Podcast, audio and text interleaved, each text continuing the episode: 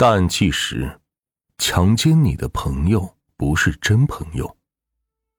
暖玉给大家说的大案说的比较多了，今天这期故事呢，就给大家讲几起小案吧。可是这个小不是指犯罪嫌疑人行径轻，而是案件的扩散范围小，知情者少。今天这期的节目里所讲的一些故事呢。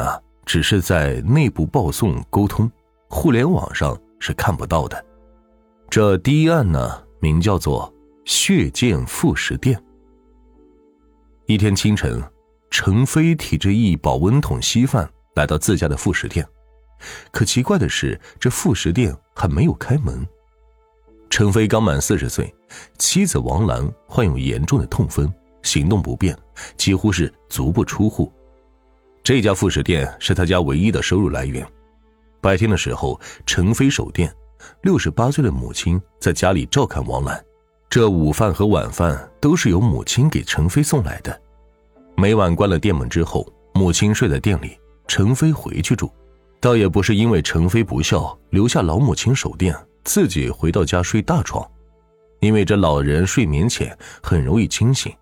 程飞晚上要扶王兰起来小解。有的时候，王兰痛的受不了了，还会呻吟，很影响母亲的睡眠。母亲夏天的时候通常七点就会开门，冬天的天亮的晚一些，但也不会超过八点。这一天，陈飞到店的时候已经是早上八点半了，母亲从未这么晚还没有开门。陈飞用钥匙打开卷帘门，赫然发现地上到处都是血，母亲倒在血泊中，毫无动静。刑警到场之后，确认此为一起恶性的抢劫案件。由于当时临近春节，许多外出务工的人都回来了，消息传得很快，社会影响恶劣，人心惶惶。各级公安机关都很重视，一方面加强人员走访，一方面对现场做进一步的勘查取证。然而，陈飞和周边的邻居都没有提供对破案有利的线索。现场也仅提取到了疑似犯罪人的指纹，案件一时陷入僵局。虽然此后县公安局、镇派出所多次展开对此案的追查，可是却迟迟没有新的进展。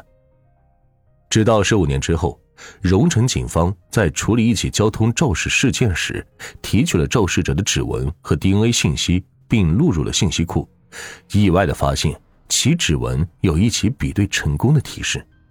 在公安部启动违法人员数据库建设项目之后，各地警方把以往案件中提取到的违法人员的指纹、DNA 数据都按要求录进了系统。陈飞家乡派出所民警当然也做了这项工程。正是这一举动，让潜逃了十五年的抢劫杀人犯浮出了水面。经查，交通肇事李某，小学文化，未婚，身材矮小。老家与程飞同地，十岁的时候就外出务工了，每年春节才回家待上一段时间。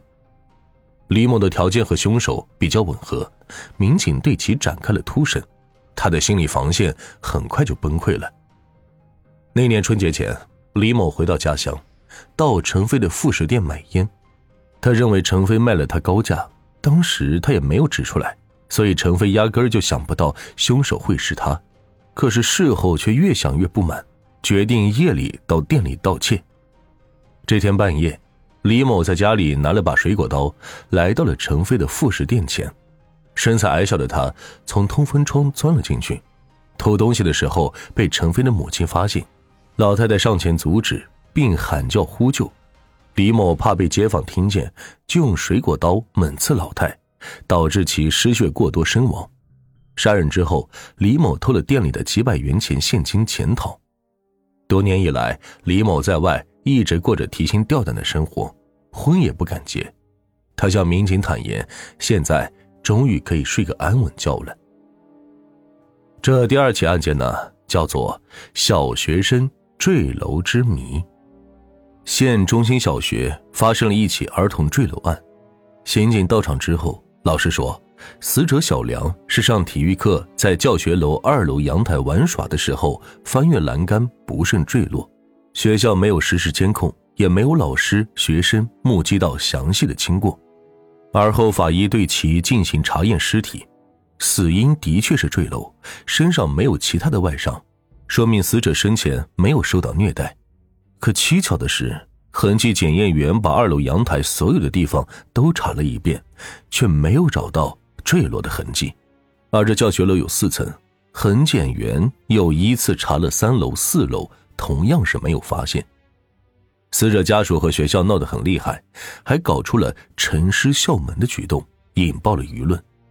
办案民警压力很大，连夜开会商讨。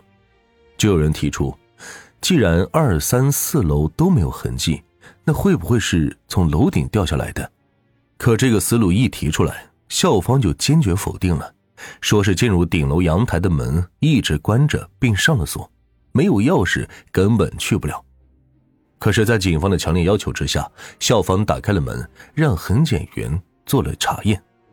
结果，痕检员在正对小孩落地点的阳台处发现了一枚模糊的鞋印，经比对，与小梁的鞋印相吻合，说明他生前到楼顶来过，这就与校方的说辞不相符了。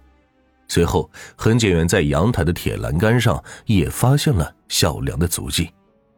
小梁显然是从顶楼坠落的，校方为什么要说谎？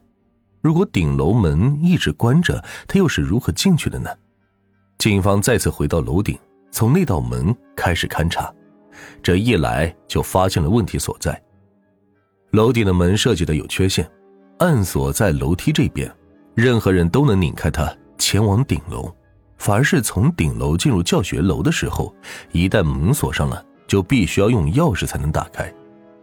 小梁出事时是体育课的自由活动时间，我们有理由推测，因校方监管失误，他独自跑到了顶楼玩耍，期间无意中关上了门，或者是风把门给带上了，小梁出不来，就翻越栏杆站在阳台上呼救，不慎失足坠楼身亡。面对脚印这一铁证，校方再无力反驳，承担了应有的责任。